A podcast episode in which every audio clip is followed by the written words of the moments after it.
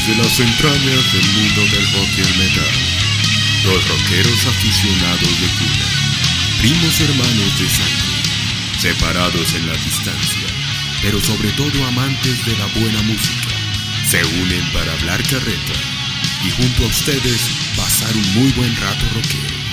Acá comienza, los guanchos hablan metal.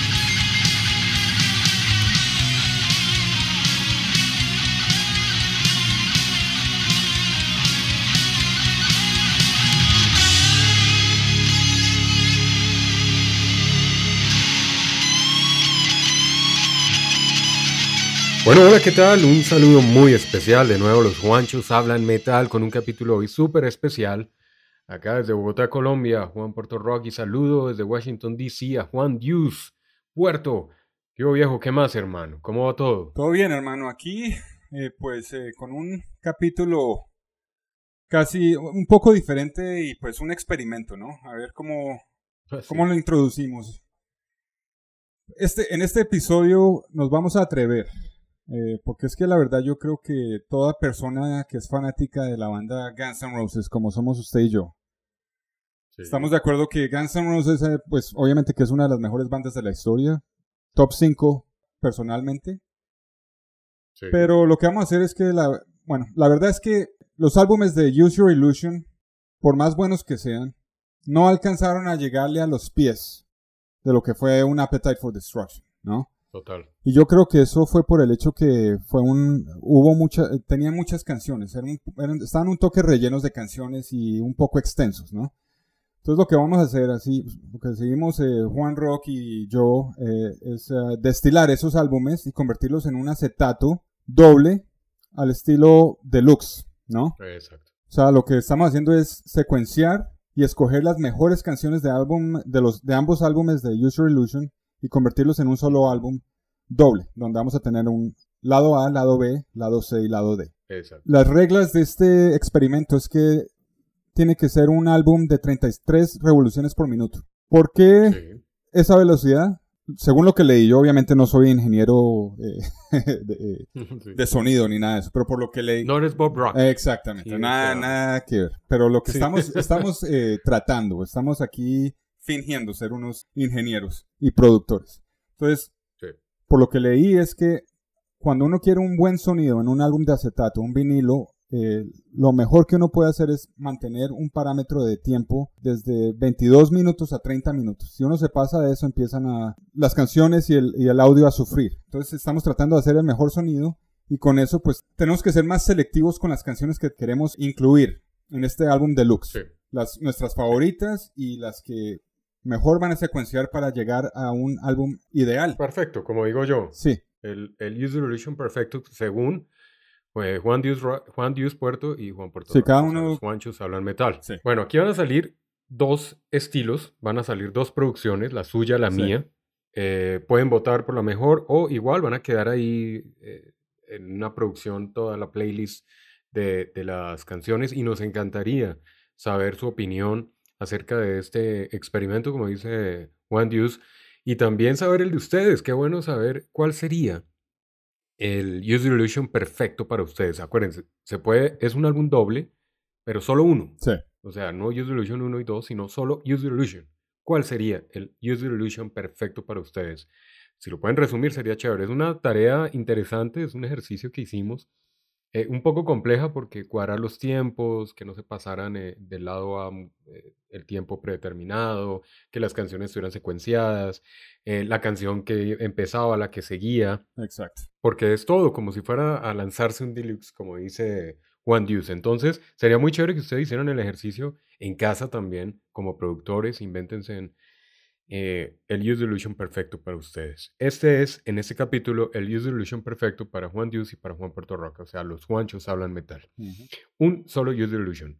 Y acá empezamos entonces. Bueno, sobra decir que Guns N' Roses, pues como usted lo decía. Juan, eh, es una de las bandas más icónicas y, e importantes de la historia del rock. Ellos empezaron, no son de los 60, no son de los 70, son de finales de los 80, pero yo creo que lo que han hecho o lo que hicieron hasta su momento, porque no han sacado otro álbum, Eh, con el Appetite for Destruction, con Lies y con estos dos super álbums, pues creo que la sacaron del estadio. No necesitaban hacer más para quedar inmortalizados ya.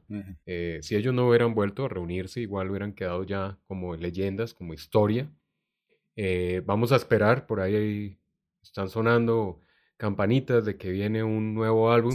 No sé, me asusta la idea de un nuevo álbum de Guns N' Roses, porque acuérdense que lastimosamente una de las, de las, de las causas que hicieron que Guns N' Roses eh, diera por finalizada su etapa musical hace mucho tiempo, fue el último álbum que no le fue nada bien, que fue el Spaghetti Incident, y, y, pues tuvo muchas críticas negativas. Ojalá el nuevo, si lo deciden sacar, pues muchos dicen que tiene que sonar una, como una Appetite for Destruction para volver a, a, tomar la posición en discos que lo ameritan, ¿no? eh, si no, pues tendrán que hacer algo parecido a un Use Illusion. O sea, yo creo que tienen que hacer o un Appetite for Destruction o un Use Illusion, pero no pueden hacer algo de pronto diferente porque pronto no va a sonar a los fans y a los puristas de Guns N' Roses. Entonces vamos a ver, pero bueno, no nos adelantemos, eso todavía está en maqueta. Hoy vamos a lanzar el Deluxe de Use Illusion Perfect según los guanchos hablan metal. Ese sí ya lo tenemos hoy para que lo escuchen ahí en la playlist. Y bueno, sobra decir que... ¿Usted escuchó el suyo ya? ¿Ah? O sea, usted hizo su secuencia y lo escuchó de, principio a fin. Claro, y me lo gocé, me los oye. Yo decía, qué Bob Rock tan violento. sí, sí, sí. Me creía yo haciendo la vaina, ¿no? Me imaginaba yo en el estudio de grabación y al lado Axel y al otro lado Slash diciéndome al oído, me encanta, me encanta esto que estás haciendo, Juan. Pero bueno, eso es soñar, como dicen por ahí. Uno no sabe, de pronto, esto se venda. no, ya Nos llamen para producir el nuevo disco. Yo estuve, cuando estuve mirando toda la información que necesitaba para esto, ya, ya hubo un artículo por ahí en una, una revista, creo que era Classic Rock, Ultimate Classic Rock, que hicieron lo mismo. Todos los, todos los escritores escribieron sus, sus, uh, sus mejores eh, Usual Illusion, escogidos por ellos mismos. Ellos no hicieron la secuencia ni nada de eso. Ellos solo quitaron las canciones que sobraban. Escogieron las mejores. Escogieron las mejores, pero pues nosotros sí lo llevamos un paso más. La tarea fácil. Sí, exacto. Sí. Esta es la tarea más compleja. Además que, bueno, esto no es un grandes éxitos. Aquí van a estar incluidas canciones que no fueron tan comerciales de los Usual Illusion que para Juan Dios y para mí, pues nos parece que fueron canciones demasiado importantes y muy buenas que a mi criterio mejor que no fueron comerciales porque se hubieran quemado bastante. Pero en los Use Illusion, si, si ustedes de pronto son de esos rockers que escuchan o suelen escuchar los grandes éxitos o que se quedan con lo que suena de pronto en la radio y, y de pronto es un momento para indagar sobre los Use Illusion, desempolvarlos y volver a escucharlos porque para eso está este capítulo, para hoy desempolvar muchas de esas buenas rolas que incluyen los Use Illusion, porque hablar del Appetite es hablar de una excelencia de álbum. Sí, sí, sí. Eso no hay canción mala ahí, ¿no? Eso es, ya ese álbum es caso aparte. Como dicen acá, es eh, cantarle al coro. O sí, exacto. recitarle al coro, como preaching to the choir, le dicen aquí. Exacto, entonces, pues vamos a saltarnos. Después viene Lies, que bueno, obviamente tiene una de las canciones íconos de hits de Guns N' Roses, que es eh, Patience, obviamente. Pero nos saltamos después a esto, que yo creo que eh, bueno, tiene muchas connotaciones dentro de los momentos también de la grabación de Use Your Illusion. Entre esos, vamos a hablar de que ellos se la estaban jugando acá con toda, porque después de semejante éxito que fue el Appetite for Destruction, que los lanzó al estrellato de una, que los puso en la cima inmediatamente, porque es impresionante. Yo creo que Guns N' Roses es de las pocas bandas que le ha pasado eso. Muy pocas, sí. Yo no sé usted qué opine, que, que, sacan el primer disco y ya son número uno en el mundo, o sea, banda reconocida. Eh, Duff McKagan en su libro y Slash lo decían igual. Eh, eso fue en, en, meses, hermano. Eso estaban tocando en bares y, y, en el Rainbow y barcitos pequeños. Y de pronto los invitaron a abrir para The Cult y para abrirles a, a los Rolling Stones y Aerosmith y estaban haciendo tour por todos. Pero eso fue en, en, dos, tres meses que agarró esa vaina. Impresionante, impresionante. Sí. Yo creo que esa es la única banda realmente, así hablando de las, pues, contemporáneas, entre comillas, que lograron el éxito inmediato. Además que no fue con una canción, fue con un álbum, un disco completo. Es que la Appetite for Destruction es una obra de arte. Sí, sí, sí. Perfección Es, eh, absoluta. impresionante, sí, es, es- son todos los temas. Yo lo escucho seguido porque me encanta y no hay canción que me aburra y la sigo escuchando. Bueno, hay una que no escucho ya tan seguido que sí me trata como de cansar un poco el oído ya de lo, de lo trillada, que está muy buena canción, obviamente muy buena composición, pero digamos que no es la canción que me endulza el oído y es eh, Sweet Child of Mine, que ya digamos que Entendible. cumplió su sí. ciclo para mi oído. Pero el resto del álbum, eh, My Michelle, eh, Rocket Queen, eh, Anything Goes, bueno, no, son canciones, son, son regla general. Bueno, Bueno, de ahí sacaron su descanso, yo lo veo así, que fue el, el Lice, es un disquito ahí como de relax, como de descanso, donde sacaron su buen hit de Patience y viene esta, pero aquí se la estaban jugando en dos cosas. Primero, inicio de la década de los 90, donde ya el hard rock o moría o hacían algo que los mantuviera. Primero que todo. ajá, Segundo, iban a sacar no solo un álbum, sino dos álbums. ajá. Sí, Es, es que eso, eso también es de las pocas bandas que han hecho eso, de lanzar dos álbums dobles, es decir, cuatro acetatos de un solo manazo, como decimos nosotros. Sí, Y, y se la están jugando ahí porque hubiera podido ser un fiasco. sí. Pero ¿sabe qué pienso? Que eran tan seguros estos manes con lo que hacían que yo creo que los manes dijeron, hágale. No vamos a lanzar uno, vamos a lanzar dos y los dos van a ser éxitos. No, pues Y así fue. eh, eh, la idea era que es que Axel Rose, de lo poco que se, se sabe de la vida privada de él, es que el hombre estaba hastiado de Appetite for Destruction, porque fue un que unos tours, fue una, una gira muy larga la que hicieron y la promoción y todo eso. Entonces ya les había madres. No, pues claro, y donde tocaban todo el disco Sí, completo. exactamente. Entonces él, él quería Porque ahí no había pisotearlo. otra. Quería pisotear a, a Appetite uh, for Destruction con un nuevo álbum y le metieron todo lo que tenían. Sí, Porque se nota. para, no para adelantarme si ya tenía este punto, pero pues obviamente muchas de esas canciones que se incluyeron en uh, Use Your Illusion ya ah, habían sido creadas y eran algunas de sobra de Appetite for Destruction. Por ejemplo, November Rain, esa fue una de las primeras canciones que escribió eh, eh, Axel Rose.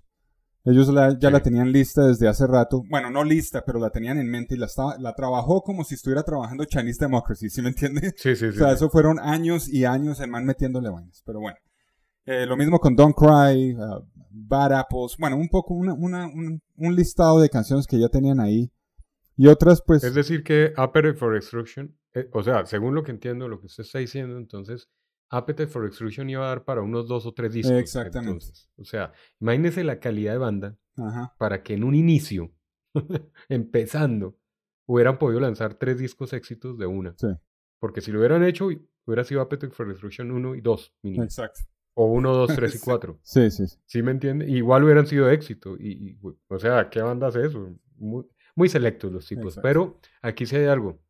Y yo no sé, pero creo que estuvo bien así el Appetite sencillito Ah, no, claro. estuvo. no, no, eso es. Porque el sonido de las canciones de los la Use the Illusion son diferentes. Sí.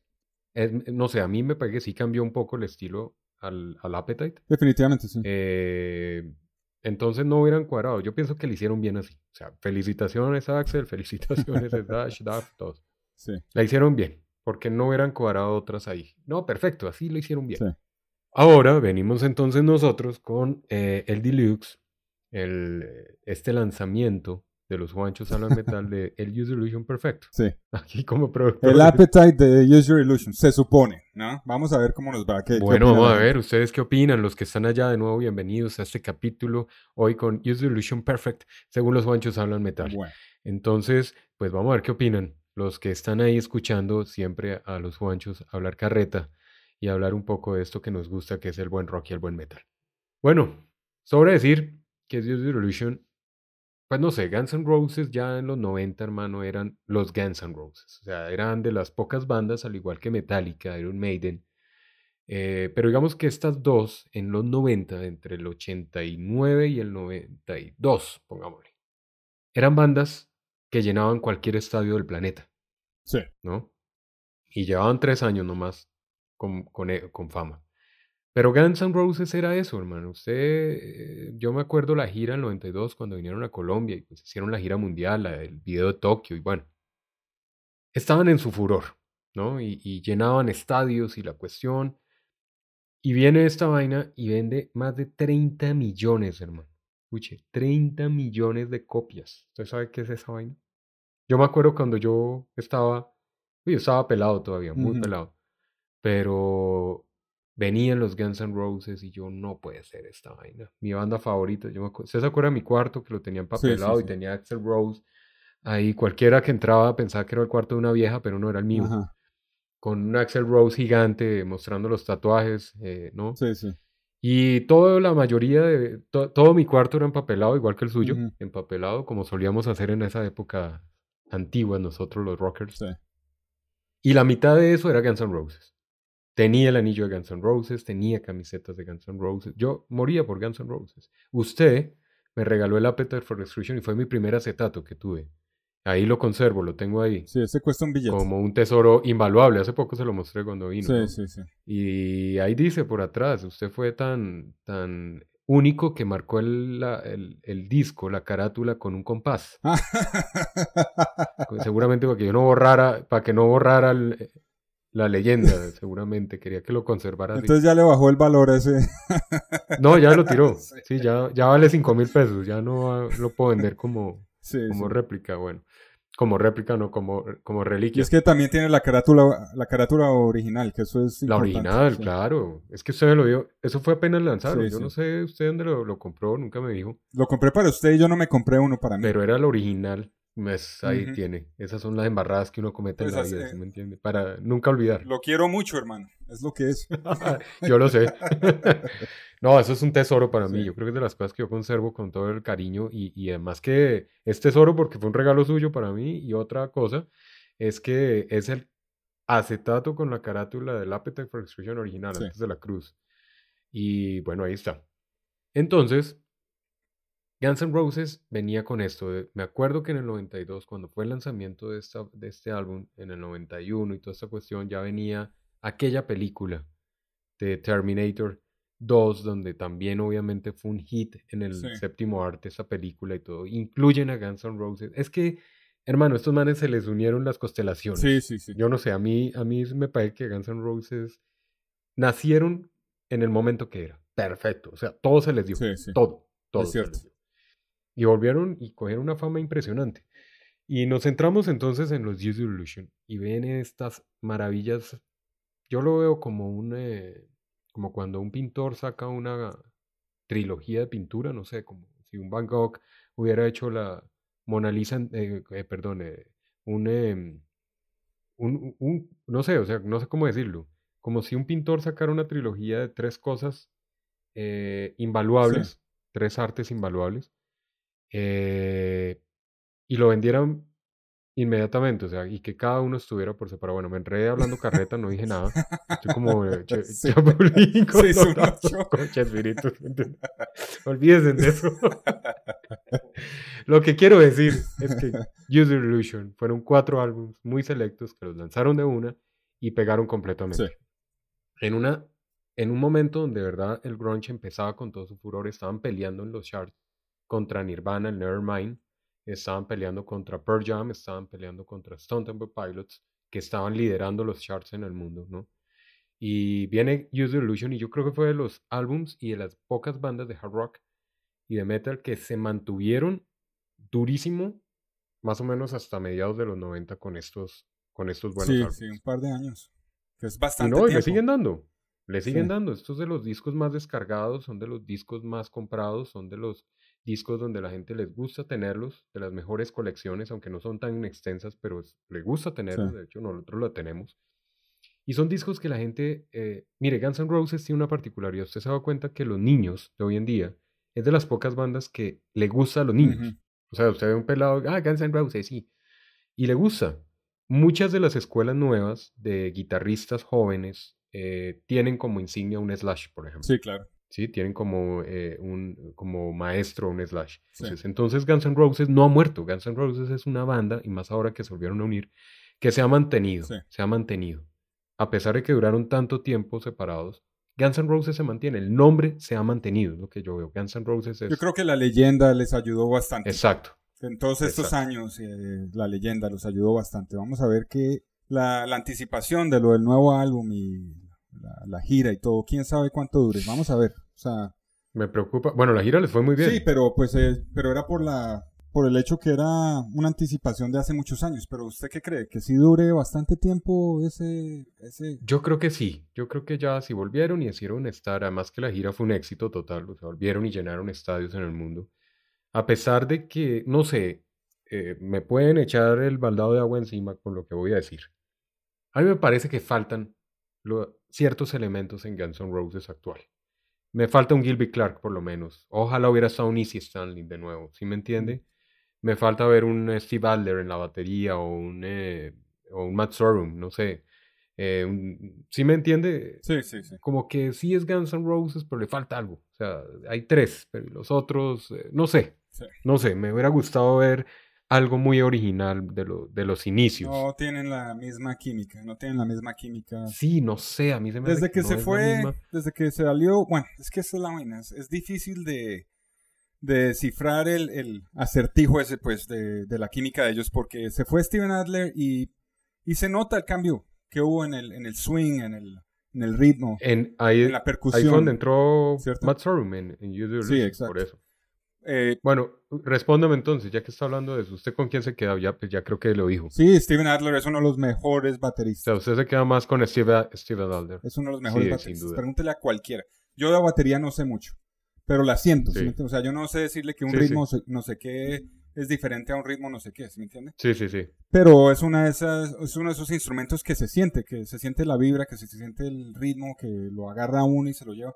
Y ese swing lo tenía Sí. Steven Adler, lo mismo que Lo tenía, totalmente de acuerdo. y conectaba perfecto con Duff McKagan, con el bajo. Eso era una combinación eh, estupenda, hermano. O sea, usted se imagina haber visto el Use the Illusion con Steven, Steven Adler en la batería hubiera sido una locura, ¿no? Sí. Aunque yo respeto mucho a Matt Sorum, ¿no? De Cult. Sí, claro, no, es buen baterista, sí. Es Cult, ¿no? Y el tipo es un músico, no, no solo baterista, tipo un productor, es un eh, maestro, es un eh, multiinstrumentista. No, el tipo es un genio. Por ahí hay un video ahorita, haciéndole un paréntesis ahí a, a Matt Sorum. Hay un video eh, muy interesante donde sacó una canción él, donde hace todo. Ah, sí. Toca todos los instrumentos. Sí, vale la pena que lo chequen ahí. Matt Sorum en solitario, toca el bajo, toca la guitarra, toca la batería, canta, bueno, muy, muy bueno. Sí. Entonces, viene esta cuestión en los 90, donde de verdad se la estaban jugando total, jugando. O sea, ellos estaban totalmente dándose la pela. Mejor dicho, aquí hubiera podido morir Guns N' Roses con solo tres años de, de fama o la sacaban del estadio. Y con eso la sacaron del estadio. Tanto así que fueron parte de esa película de Terminator 2, que la terminaron de... Mejor dicho, ahí fue cuando ya Sí. Axel era Dios, ¿no? Sí. Para muchos de los rockers, hablando en términos musicales, el dios del rock era Axel Rose en ese momento. O sea, no había otro ícono. Sí. Por encima de muchas leyendas, Axel en ese momento era Axel. De hecho, Michael Jackson, mucha gente empezó a llamarlos para que hicieran trabajos, a. Slash, a Axel, a Guns N' Roses como tal. Y eran íconos, eran íconos. ¿Qué es lo que hoy en día usted cree que siguen siendo los mismos íconos? ¿O han perdido ese estatus de los de los the Pues depende, depende de la, de la generación, hermano, porque pues lo hemos hablado muchas veces, este man de Foo Fighters es uno de esos ya, si me entiendes? Es uno de esos que es pedido, es uno de esos que está metido en todo, lo mismo, digamos, el cantante de Queens of the Stone Age, uh, Josh Homme, él también está involucrado mucho de producción, eh, toca guitarra para Iggy Pop o para... ¿Sí me entiendes? O sea que sí los hay, pero pues de ese, de esas, de ese tamaño, donde todo el mundo, es que todo el mundo, en todo el mundo, o sea, estoy hablando de Singapur, estoy hablando de Colombia, toda Latinoamérica, hermano, Guns N' Roses Sí, es, sí, sí. yo creo que la banda favorita número uno de, De de la mayoría de todos, de todos, o sea, de todos los que les gusta el rock, o sea, nadie lo puede negar, entre ellos y Metallica. De la generación de nosotros, por lo menos. Sí. No, y que son canciones muy, muy icónicas. O sea, no hay un bar que no ponga eh, una canción de Gunners. No hay una playlist que no tenga una canción de Sí. Gunners. O sea, hablando de clásicos, ¿no? Ujú. Entonces, bueno, empezando con la materia de este capítulo de hoy. Muy interesante por los productores, grandes productores, ¿no? que hicieron posible este deluxe de Use the Illusion Perfect. Pues vamos a empezar. Sí, sí. Obviamente eh, sobra hablar del álbum. Yo creo que si todos conocemos a Guns N' Roses y somos rockeros, tenemos que ver y conocer Use the Illusion. Pero entonces, para empezar a, a enmarcar un poco lo que hicimos, entonces, eh, no hay un orden. El orden, hagan de cuenta, cuando vayamos nombrando las canciones, que lo están escuchando. Igual hoy van a quedar en las playlists. Porque nosotros tomamos también la, la, la tarea de ponerle una secuencia al disco como si estuviera recién lanzado, nadie lo ha escuchado, no lo conocen. Y la idea es que pegue. Sí. La idea es que pegue. Sí. O sea, que pegue en el mercado y se vendan 30 millones de copias O más. No. o más. Pero esto los vendieron, Sí. 30 millones, increíble, bueno. Bueno. Entonces, eh, bueno, no, pues empiece usted, le doy el honor de que empiece con, con, con eh, su primer, con el lado A de su, del disco 1. Eh, la canción que abre el lado A, la que abre Use Your Illusion. sí, abre, abre todo. Sí. Esta canción la escogí porque fue la que, la que introdujo al álbum como nueva canción de Guns N' Roses. Esta para mí es la canción perfecta para abrir el álbum. Fue un éxito, tiene la introducción larga y el crescendo de anticipación, ¿no? Además el Sí. riff tiene el sabor típico de Guns N' Roses. Esta fue una canción que fue creada para Appetite for Destruction, pero sobró por alguna razón. En todo caso la trajeron acá. Y esa es la canción de You Could Be Mine. Esa es una canción perfecta para abrir el álbum, porque viene que Bueno. viene la batería y empieza y, empieza a abrir la anticipación de lo que se viene los riffs de Slash y uh, Easy Strat y obviamente pues esta es, esta es Guns N' Roses al, al 100 Sí, ¿no? entonces eh, sí esta además que fue la, el, el éxito número uno fue la que todo el mundo estaba escuchando antes de comprar el álbum esta, esta debió haber abierto el álbum eh, Use Your Illusion 1 ¿no? Me gusta, me gusta. O sea, me estoy analizando, eh, imaginando, perdón. sí sí exacto Me estoy imaginando llegar de la discotienda y destaparlo, Ajá, sacarlo de la bolsita y, y ya ahí. exactamente Sí, o sea, así sonaban. Qué rico escuchar Sí. ese sonido. es lo mejor hermano Ah, Los que no, las nuevas generaciones no saben lo que les estoy hablando. Sí, es lo mejor. Bueno, No, sí es la aguja, el sonido de la aguja. El sonido de la aguja. Sí saben, porque ya el, el vinilo ha vuelto a, a la, a, las, a la, cu- a Eh, la cultura sí, popular. Sí, pero ya los tornamesas nuevos son ya con una tecnología que hasta quitan es el... es que los equipos de nosotros eran la aguja vieja. Sí, sí, sí. Que uno, mejor dicho, usted llegaba y la dejaba caer muy duro y habría hueco entre el acetato, que era la aguja grande, esos equipos duros. Y empezaba así, suavecito. Y, y eh, pandeándose así. Sí. ¡Ah, qué bueno era eso! Cómo me Sí, gustaba a mí esa época de los acetatos. Bueno, Bueno, vaya usted con su Excelente primera. tema. Sí, sí. Ah, excelente tema, me encanta. Muy buena. Yo, eh, en cambio, me fui por otro lado. Yo, yo no me fijé tanto en lo que ya era éxito, Ujú. haciendo de cuenta que yo no conozco cuál va a ser el éxito de Guns. Ok, ¿sí? ok. O sea, yo no, no, no, yo empecé a, a ordenar las canciones sin, sin tener en cuenta que ya los lanzaron y, y era un éxito. O sea, yo no, no, no. Hice de cuenta que todas para mí eran nuevas. Eh, yo estaba en el estudio, las grabábamos, listo. ta. Simplemente las tomé y, no sé, me voy con la primera del lado A del disco 1. Y es eh, Bad Obsession. Ah, sí. Eh, Ok. Sí, me voy, me voy con esa para abrir. Ahí con el, la, la armónica y el... Como para poner la aguja del principio, ¿no? Y empieza ese sonito sabroso. Como muy rumbero. Como para agarrar la gente de una ahí como... De verdad. Bueno, raro. por la introducción. ¿no? Tiene una introducción larguita, muy bacana, muy jala. Y empieza... Bueno, esa para mí sería la número uno del lado A del disco 1 del the Illusion Perfect, según los Juancho. Hmm. Me dejó pensando, hermano. Porque yo la tengo inclu Bueno, ah, después vamos a eso. Pero eh, bueno, esa es otra canción de Easy Straddling, esa avenida de Appetite. Esta Sí. canción. eh, esta canción, pues Bueno, yo no sé, hermano. eh, Esa se hubiera pegado, ¿sabes? no sé. En el apetite. eh, Esta canción como algo diferente a lo que lo separe de otras bandas, no, en mi opinión, no lo tiene. O sea, es una canción buena. Pero es, es un blues básico, con slide guitar y pues eh, Mm. mucha gente lo estaba haciendo en esa época, sobre todo los de Cinderella. Tenían ese estilo de canción. No, sí, Cinderella. O sea, que no lo separa del montón así como para armar la expectativa de un álbum que, que va a ser eh, espectacular y único. O sea que, pues, esa es mi opinión. O sea, Bad Obsession para usted. Ujú. Ok, ok. Bueno, vamos con la segunda para seguir. El lado A para mí. Qué bueno, qué bueno, perdóneme, qué bueno sería que mientras van escuchando este capítulo, si tienen por ahí las playlists en sus, eh, dispositivos o tienen, ojalá, los acetatos originales, fueran poniendo las canciones ahí para que vayan mirando y van votando. Sí. Van votando.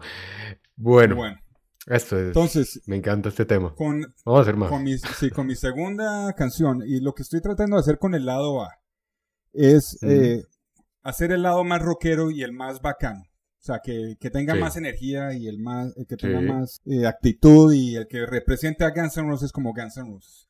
Entonces, para mí, esta canción que va de segundo, después de You Could Be Mine, es una de mis canciones favoritas de Guns N' Roses en general. Esta es la canción Dust and Bones, que es la segunda de, del primer Usual Illusion, o sea, en la secuencia Sí, original. sí, sí, sí. Que se me Sí, hace una sí, buena canción. Es una canción de Easy, como siempre. Sí, Porque pues ahora que me di cuenta, todas las canciones, la mayoría de las canciones que escogí yo fueron escritas por Easy, ¿no? El man es uno de mis favoritos, es un, o sea, es uno de mis ídolos como guitarrista, pero obviamente las canciones no las, no las escogí porque eran de él, sino porque me atraen, ¿no? sí, sí, sí. Sí. Entonces, pues, esta es una buena canción para seguir. Tiene esa actitud, tiene ese blues bacano, tiene esa suciedad, esa sordidez del ambiente de Guns N' Roses. Es del carajo esa canción. Es una de mis Es favoritas. O sea, o sea, Bueno. la escucho todavía hoy hasta darle. Uf, ¿no? Las guitarras son bueno. excelentes. Obviamente aquí Mm. canta Easy Stradlin, que tiene una voz del carajo, ¿no? Y, ca- y encaja muy bien con, con la... Con la... Y los cambios, ¿no? Que tiene. Sí, sí, sí, sí. Entonces esa es mi segunda canción. Bueno, yo quiero ponerse contento, Ajá, muy contento. dígame. Es mi segunda canción también. Claro, claro. Ahí cuadramos, de- entre tantas, haberle pegado a la segunda de entrada es los dos, es porque la canción lo merita. Bueno, bien, no la misma. Ok. Dozen Months, violenta, no. El cambio de las canciones, nada, del carajo. O sea, algo que tiene este Illusion es que tiene canciones muy largas, Sí. canciones largas para hacer hard rock, ¿no? O sea, para hacer un disco de hard rock, de metal, son canciones demasiado largas también para la época en que los venían las canciones de tres, más o menos tres y medio, cuatro máximo, y estos manes lanzaron canciones, hue- pucha, hay canciones de ocho minutos para arriba, ¿no? Sí, sí, sí. Entonces, eso ahí también se la estaban jugando. Porque Bastante. usted sabe que una canción larga o mama a la gente Sí. o la aman. Y que lancen una está bien, pero lanzaron varias así. Sí. Y todas perfectas. Es que es un disco perfecto. Bueno, Esa yo- canción de Dustin Bones eh, me gusta. yo no estoy de acuerdo con, con su punto ahí de que todas son buenas, porque yo dejé muchas por fuera de esas eh, largas. Pero bueno, sigamos adelante con la tercera canción, ¿sí o qué? O Dustin Bones. Dust and Bones. No, bien. Sí. Tercera canción, después de Dust and Bones, en mi ah, edición de lujo de Usual Illusion es la canción Back Off Bitch. Esta es una de las mejores porque viene de la época también de Appetite. Bueno, yo me quedé con las canciones que vienen de Appetite, ¿no? Porque estoy, estoy, estoy reclamando la, la esquemática de Guns N' Roses como originales. Entonces esta canción viene de allá y es una buena canción. Back Off Bitch. Es agresiva, es una de esas a lo, a lo- eh, que, el, que el contenido es violento, las letras son violentas como le gusta escribir a Axel Rose, ¿no? Y ah, es, es, ah, es movidita y, y cambia el, el tono de voz de Axel, y canta con la voz aguda y con los tubos esos que él tiene ahí, ¿no? Entonces esta es una, esta es una buena para seguir, para darle energía al, al- al lado A, para que la gente diga, este es uno bueno para poner cuando tengo ganas de rockear, ¿sí me entiendes? Sí, sí, sí. Entonces esa es, eh, esa es la Esa, tercera para esa mí. canción, vale, esta canción tiene una particularidad eh, importante y es que creo que es de las canciones más viejas compuestas por Guns N' Roses. Ni siquiera era para Appetite for Destruction, era antes. Y sí la tocaban. Eh, hay eh, notas por ahí de que la tocaban inclusive antes de la- del lanzamiento de Appetite. ¿no? probablemente sí. sí. Entonces es una canción viejísima. Sí. O sea, tal vez de las primeras, pero mire los selectos que eran los buenos músicos para una canción tan bien hecha.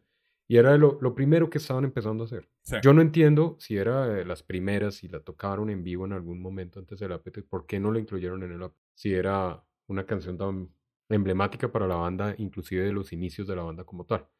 Dicen que fue inclusive compuesta antes de la formación de la banda, con eso le digo. Probablemente, yo no sé, eso es un Vamos dato que se me vuela, pero de pronto sí con Hollywood Rose o con ah, en la época de... Sí, es que como ellos venían ahí de hacer trabajos con otra gente, entonces Sí. de pronto venían las canciones por ahí eh, metidas. Oiga, algo que tiene también mucho que ver y que no hemos hablado, un elemento importantísimo en el Use the Illusion es la introducción de Dizzy Red en, en Guns, ¿no? Sí, que eso le, le dio también un matiz y una, una, faceta musical a la banda totalmente diferente uh -huh. a lo que sonaba en, en Appetite for Destruction, ¿no? Y es obviamente ese gran pianista. Dizzy Red, eh, por ahí tiene una banda. El otro estaba mirando la banda del hombre. ¿Sí lo has escuchado? No. Bueno, miren, ahí está, tiene algo interesante por ahí, el hombre. Uh -huh. También canta, ¿no? Él hace ahí su, su, producción y hace todas sus cosas. Ahí les tocó. A los que no volvieron a llamar, les tocó hacer su, su propio disco por aparte, porque se quedaron esperando la, como dicen por ahí en las elecciones de fútbol, la convocatoria. No los llamaron, no los convocaron. Es raro que DC Reed se convirtió en uno de los integrantes que lleva más tiempo con Guns N' Roses, ¿no? Porque él se quedó con Axel por las buenas y por las malas, hermano. O sea, ese man, desde que se acabó Guns N' Roses con... Eh, se lo aguantó todo el tiempo. Sí, claro, porque pues ¿qué otra carrera busca ese man? no, le tocaba. Sí. Es que el problema del pianista. ¿Sí me entiendes? Sí. O sea, y, o se queda con la banda que lo hizo un famoso o se friega. Y raro eso también porque... Porque pues eh, Axel puede tocar el... Bueno, pero es que Axel no se puede quedar tocando el piano sentado en un concierto. Entonces pues sí lo necesitaba. No, no, no. Pero bueno. Bueno, de hecho eran dos pianistas, ¿no? Acuérdese. Sí, sí, sí. Un, un sintetizador Gans, y el que Gans, tocaba la armónica. Sí, sí, sí, sí. Una banda muy grande. Pero bueno, digamos que de los pocos pianistas o tecladistas de bandas de rock que realmente uno lo, lo, lo tiene presente y que tiene fama como nombre, como uh -huh. figura, es Dizzy Reed, sí. precisamente. Sí. O sea, nómbreme otro, así famoso de una banda. No, nada. Yo no sigo a pianistas. Por eso. Bueno. A eso voy. O sea, sí. no es normal que los tecladistas en las bandas sean eh, tan íconos, ¿no? Sí. Y eso que hacen un trabajo, a mi concepto, muy importante. Porque le meten una un, matiz musical a las bandas impresionante. Pero eso sí es Dizzy Reed. Y eso lo hizo Guns N' Roses. Bueno. Entonces, bueno.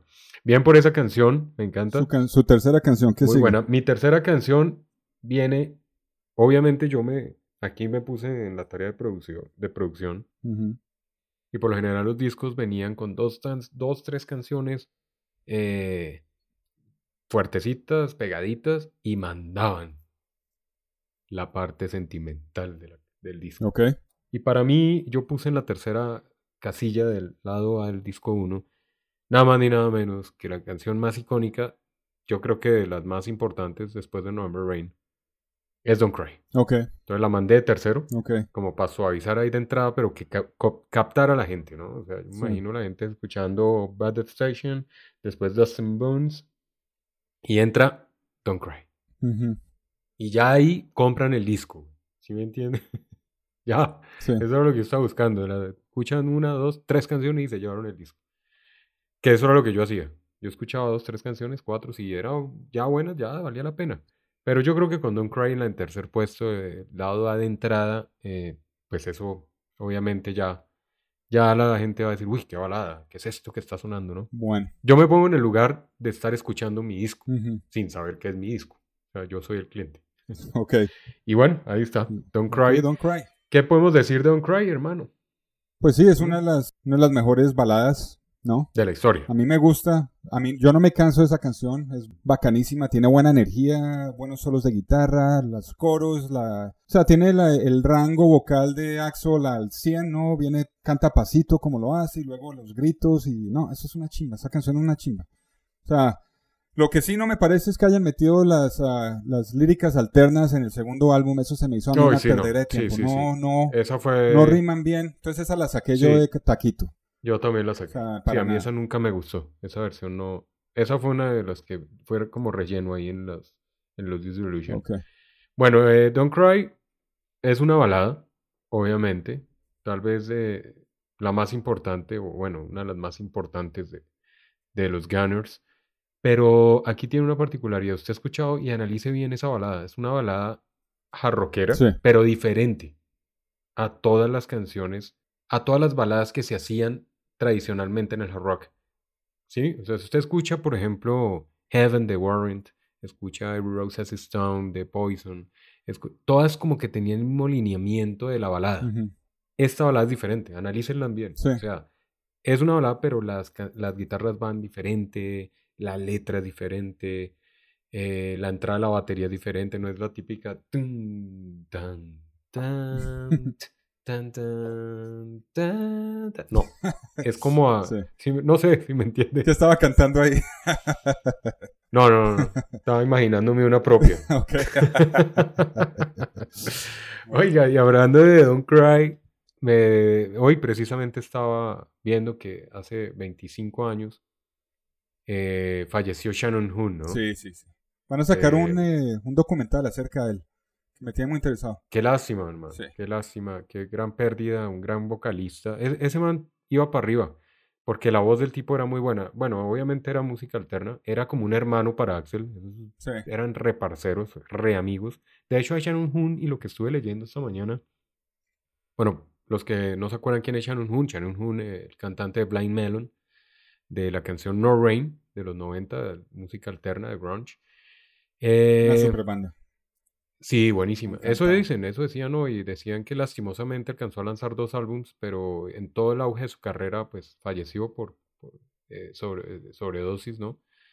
28 años, casi queda en el club de los 27 también. Muy joven. Y él colaboró mucho y lo llamaban mucho para colaborar en voces. O sea, eso significa que la voz de Shannon era impresionante. Tanto así que Axel lo invitó a ser parte del Use Illusion y lo incluyó en Don't Cry.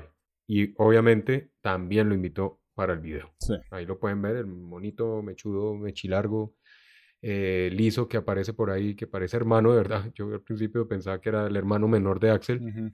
Eh, pues es Shannon Hoon y, y- y esto tiene esta particularidad, esta gran canción, porque hacen una dupla de voces muy interesante. Muy bacanas, Me sí. parecen muy bacanas, o sea, las dos voces suenan perfectas. Creo que mejor invitado no hubieran podido incluir ahí. Entonces, bueno, pues chévere por eh, Axel y por los Gunners y también pues recordando a ese gran vocalista de Blind Melon y tal vez uno de los mejores vocalistas de los 90, sin duda. Shannon Hoon, que pues ya 25 años, hermano. su- Me acuerdo cuando dieron la noticia que no, falleció y acaban de casi de lanzar eh, No Rain Sí.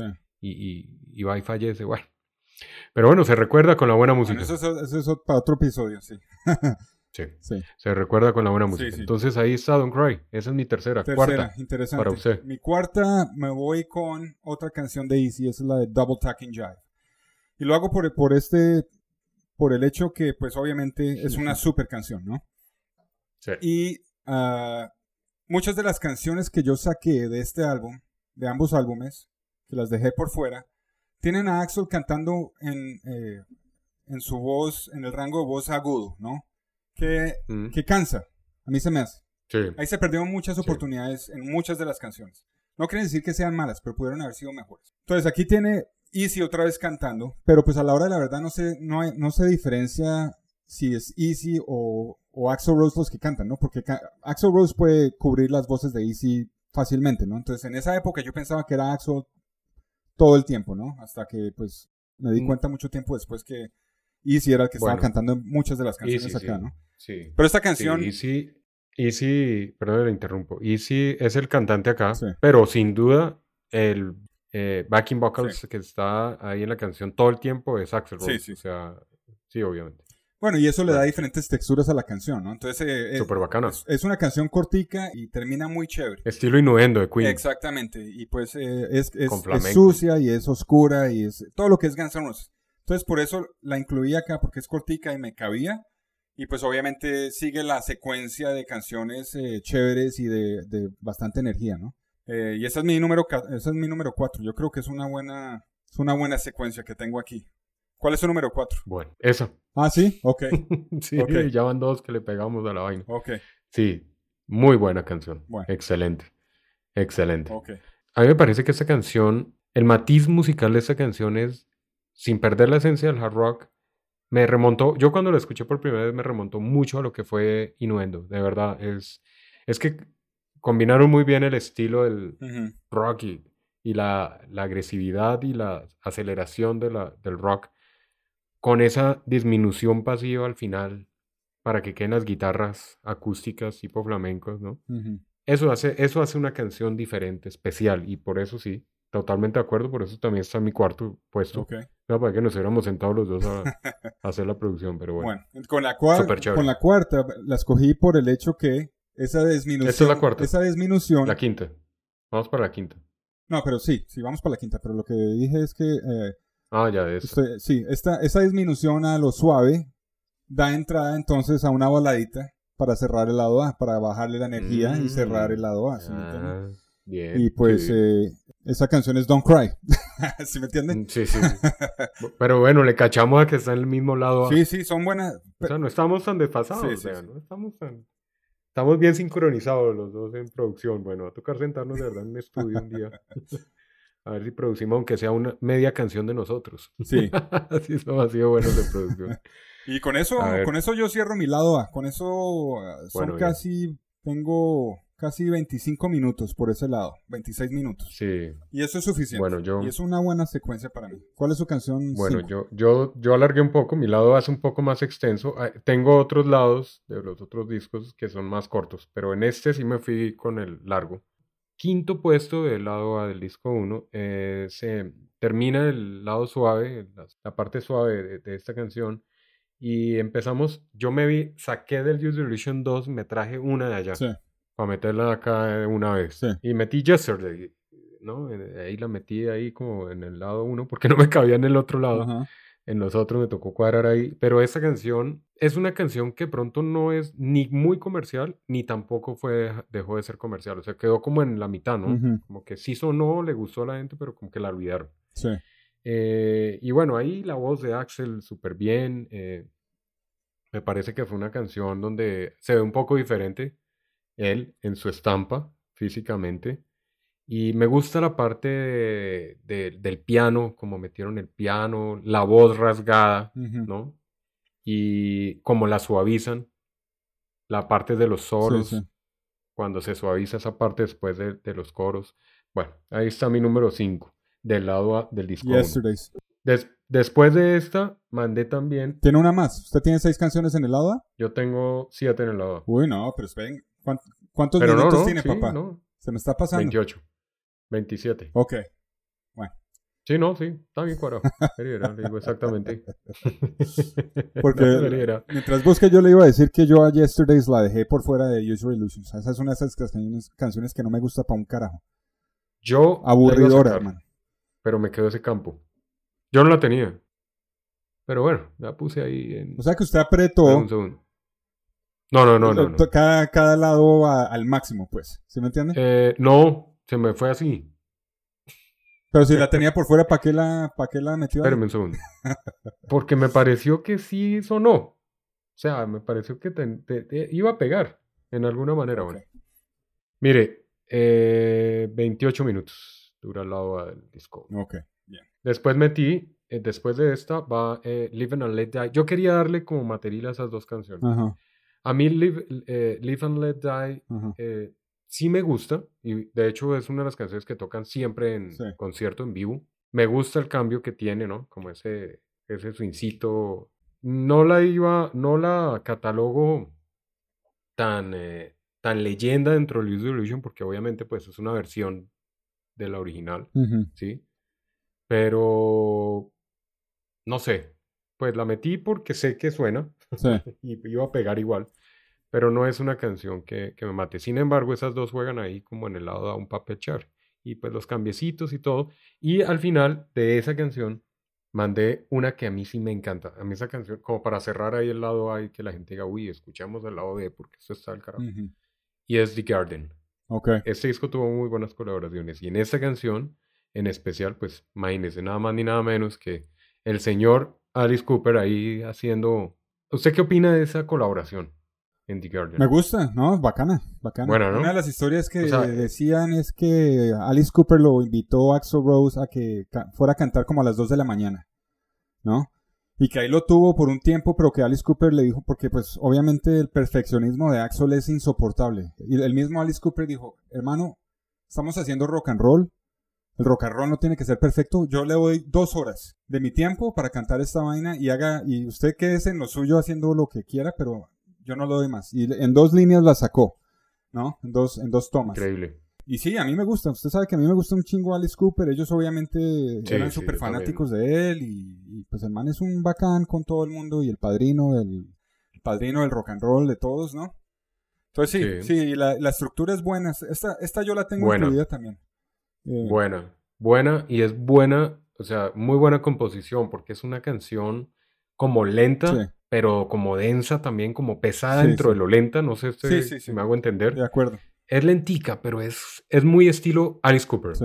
Se me hace que, que ahí la colaboración de Alice se nota mucho. Y los Guns N' Roses lo que hicieron fue como acoplarla a que Alice Cooper sonara perfecto en ese acople. Sí. Y así lo hicieron. Para mí es eso. Entonces, un abono total. Disco 1, lado A, Finish, Come Over, Insert Coin, Push Start. Push Start. Listo, sellado. Bueno, sellado. eh, de su lado A, yo no incluí a Yesterdays ni a Live and Let Die. Yo Live and Let Die, Sí. esa canción me sabe a madres. Esa yo la habría Sí, incluido de pronto en el Spaghetti Incident, como de relleno. Sí. Eh, pero no, no, yo no, yo no incluí esa ni a la de Yesterdays. No me gustan para un carajo. Así, es- esas Bueno, salen. Bueno, Entonces, eh, como estoy medio de acuerdo con usted en esos dos temas, eh, en la playlist ya, ya podemos darle como cierre al lado A, entonces va. no, no, lo que vamos a hacer es, eh, yo pongo un playlist con mi nombre y voy a poner un playlist con su nombre. Ah, ok. Eso es lo que vamos a hacer, Bien. para no enredarnos Listo, mucho. sí, para no, para no- sí, porque- Porque yo quiero escuchar su, su, su mezcla. Si me entiendes, yo quiero escuchar Vale, su vale, secuencia. A ver cómo nos va. Bueno, vamos con el disco 1, lado B. Ok. Empiezo yo y esta sí es una, obviamente, la canción épica. Y, tiene que empezar un lado para que la gente la pueda encontrar cuando estén con ganas de escucharla y la, la pongan de primera, no tengan que estar con el, con el, con la aguja buscando el, no, la línea para ponerla. Y esta es November Rain, esta tiene que empezar. Esta creo que empezó el lado B del original y la dejé ahí quietica, hermano. Porque pues es una canción épica, es una balada que es de los años, hermano, de las décadas. Sí, sí, los- sí, sí. Sí, sí, ¿Eh? sí, ¿no? Sin duda, tal vez de las baladas más escuchadas en la Sí. historia del rock. Eh, por no decir que creo que está entre las cinco más escuchadas. Sí. Eh, una balada también diferente, muy diferente Sí. a lo que es una balada hard rock convencional. Tiene unos cambios que, ¿para qué hablamos de eso? Es una belleza, una belleza. Sí, y muy bien armada, sí, en todo sentido. Guns N' Roses logró algo que también no lo ha hecho muchos grupos, y es hablando de videos, ¿no? Ellos sacaron una trilogía perfecta para esa época, Sí. que para mi concepto usted ve esos videos hoy en día y parece que hubieran hecho- sido hechos este año. O sea, no se ven videos tan viejos para estar hablando de, de casi 30 años atrás, ¿no? O sea, tienen una tecnología, tienen unas imágenes muy de buena calidad, tienen una producción muy bien hecha. Sí. Y era cuando los videos le metían historias, Sí. Era cuando los videos le metían buena producción, cuando le gastaban platica. Sí, le sí. gastaban platica. Esos videos debieron haber costado cualquier cantidad de billetes. 7 millones de dólares le metió el. Eh, como, bueno, Imagínese. ma- póngale cuidado. Pero la, la hacían, porque es que en ese momento los videos sí vendían mucho. Es decir, en esa época MTV, estaba Headbangers, estaba VH1. Eh, los videos vendían, vendían y, y los videos eran importantes en ese momento. Ahorita hay mucho video, pero en esa época el que sobresalía con un buen video vendía más. Iban estos manes y sacan video de Don't Cry, ¿no? La secuencia, eh, no, perdón, November Rain, la no, va Don't Cry, la secuencia November Rain Ajá. y al final Stranger, Sí. pues hermano, tres videos perfectamente hechos, o sea. En November Rain le boto un dato y eh, en una entrevista que le hicieron a Matt Sorum, ellos venían ya eh, con proceso de rehabilitación algunos, porque venían muy mal con el appetite, Ujú. venían en, esa, en ese desgaste de, de- de sus adicciones y demás que eran muy pesadas, muy fuertes. Y el primero que decidió eh, tomarse una, un alto en esta cuestión fue Matt Sorum. Y él decía, eh, fue tan fuerte, tan pesado, eh, la grabación del, de November Rain que yo no asistí sino a una de las, a dos o una de las partes prácticamente de, de la grabación del video porque sabía lo que iba a ser la grabación de ese video. Dice Matt Sorum en la entrevista que eh, la parte de la fiesta Sí. es real. Cuando empezó a llover y todos Sí. salieron a correr. Es real. O sea, dice, esa parte fue brutal. Trago, hubo muchas cosas. Eh, y yo estaba en mi proceso de rehabilitación en ese momento, estaba eh, ya pues en mi proceso de, de- de curar y, ¿no? De desintoxicación. Y yo preferí y evité no estar en muchas de las escenas y grabaciones de November Rain. Y si usted analiza ese video, él solo aparece casi que en la parte de la filarmónica, que era donde había mucha sobriedad porque así lo determinaron los, los, los integrantes de los, de la filarmónica y demás, ¿no? Pero el resto del video aparecen todos menos él. Sí. Sí, en la parte de la fiesta no aparece él eso. Y él lo dice, dice, no, decidí no asistir porque sabía lo que iba a hacer. Y eso es una curiosidad y un dato curioso, según los guanchos hablan. de. Otro dato curioso acá es eh, que la trilogía está basada en una historia corta de un autor que se llama Dale James, que, que se llama Without You, Sin Ti. Eso lo basó. Ujú. Y la otra cosa que se me hizo interesante, que descubrí que la verdad no tenía idea de lo que de lo que había pasado, es que los arreglos sinfónicos fueron hechos por Axel en un sintetizador. No fueron, Maestro, no fueron eh, violines ni nada de eso. La única vez que lo usaron fue en un... Sí, sí. No sabía yo. Eso. Yo pensé que se habían contratado Filarmónica. una filarmónica para... Pero no, lo hizo el man. Una, una canción, o sea, hasta los solos de guitarra, las melodías del solo Sí, de no, guitarra no, de- muy bien de armado. Slash son excelentes. Sí. Entonces esa, con esa abro el, el, el- Bueno, el lado B. ¿Usted con quién abre? Eh, oiga, pero hablando de la trilogía, hay mucha gente que no le hace seguimiento a un video a otro, pero todo es la misma historia, ¿no? Sí, sí, sí. sí O sea, es cómo empieza el romanticismo de él con su mujer, los conflictos de sí, pareja, el Stephanie Seymour. eh, le toca ir a psiquiatra en Don't Cry, el man ya no se la aguanta, eh, pero al final se casan y entonces viene November Rain, ella muere. Eh, bueno, ahí hay una teoría de que muere ella. Ah, no sé. ¿De qué- sí, ¿de qué? ¿De qué? Yo pensé que se había caído, se había desnucado. se resbaló en el vino, una vaina así, ¿no? en la fiesta, en la Sí. fiesta se mató y no duró sin un día el matrimonio. No, eso es lo que yo me imaginaba ahí Lo que muestran, eh, es si analizamos el video y lo que dicen por ahí, una de las teorías, es que ella venía enferma. Ella enfermó, ella, ella se casó, pero ella ya estaba enferma. Si usted mira la- las escenas donde ella va vestida de novia, so- sobre todo en la parte donde ya terminan, van saliendo de la iglesia y se monta el carro, ella mira con tristeza, todo el tiempo está triste. Sí, sí, sí, sí. O sea, se ve que está alegre, pero tiene una, un sinsabor en el corazón porque ella sabía que iba a morir. Esa es la teoría más eh, Bueno, aquí, acerca- aquí, que se acerca más a la realidad. aquí que me puse a buscar, aquí dice que el video revela que, que ella se suicida bueno, por, por el hecho que pues eh, la relación ha sido tan eh, tormentoso. tormentosa. Entonces eso es lo que dicen por acá en un artículo que estoy leyendo. eh. Pero bueno, Hay varias teorías. Sí, sí. ¿Cuál es la de ustedes? Háganosla saber a los juanchos hablan metal. yo, Yo me, quedo con la que estaba enferma porque pues, Yo me quedo con la que se desnucó con el vino cuando salieron a correr. se resbaló con esos tacones y se fue. Bueno, está bien, puede ser, sí. Hay muchas teorías de por qué muere. El caso es que muere, ¿no? Sí. Viene el- el- la, la relación tormentosa en Don't Cry. Sí. Viene el matrimonio, pero ella muere. Y al final el man queda loco, queda jodido eh, de, de chaveta, ¿no? Tiene que llegar la policía y demás, pero hacen un recuento de lo que ha sido Guns N' Roses y la fama y toda esa vaina Ujú. en Stranger, que es el cierre perfecto de, de esa trilogía en videos. Bueno. Bueno. mi primera, para abrir el lado B, me gusta la energía para abrir los lados. Ok. Eh, Don't Damn Me, mandé esa ahí Ok. en- eh, para empezar con, con lo mismo. Rapidita, ágil, ahí el... Esa es para mí la primera del lado B del disco 1. Ok.